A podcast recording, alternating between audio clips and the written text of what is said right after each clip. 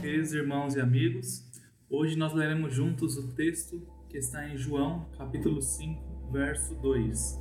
Diz assim a palavra de Deus: Ora, em Jerusalém há, próximo à porta das ovelhas, um tanque chamado em hebreu Betesda, o qual tem cinco alpendres. Este é apenas um versículo da história da cura de um paralítico de Betesda. Este foi o primeiro milagre que Jesus realizou num sábado, começando assim a perseguição dos fariseus e dos líderes religiosos a Jesus. Essa também é uma história intrigante, intrigante e tem muitos aspectos que precisam de um olhar mais atento da nossa parte. Primeiro, era um tempo de festa em Jerusalém. Isto é, a cidade estava cheia de gente, de peregrinos que vieram participar da festa. De acordo com estudos, esse tanque, Bethesda, foi encontrado por arqueólogos próximos ao antigo templo. De acordo com o versículo 3, havia ali uma grande multidão de doentes.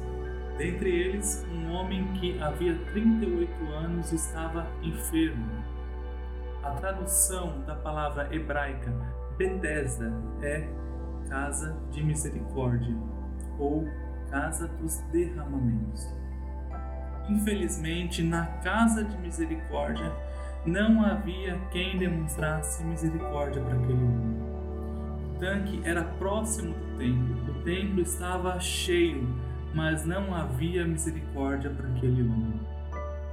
No meio da multidão de doentes, Jesus viu aquele homem e demonstrou misericórdia para ele, não do jeito que ele esperava, mas do melhor jeito Após o milagre, o homem, de acordo com o versículo 13, nem sabia quem o havia curado.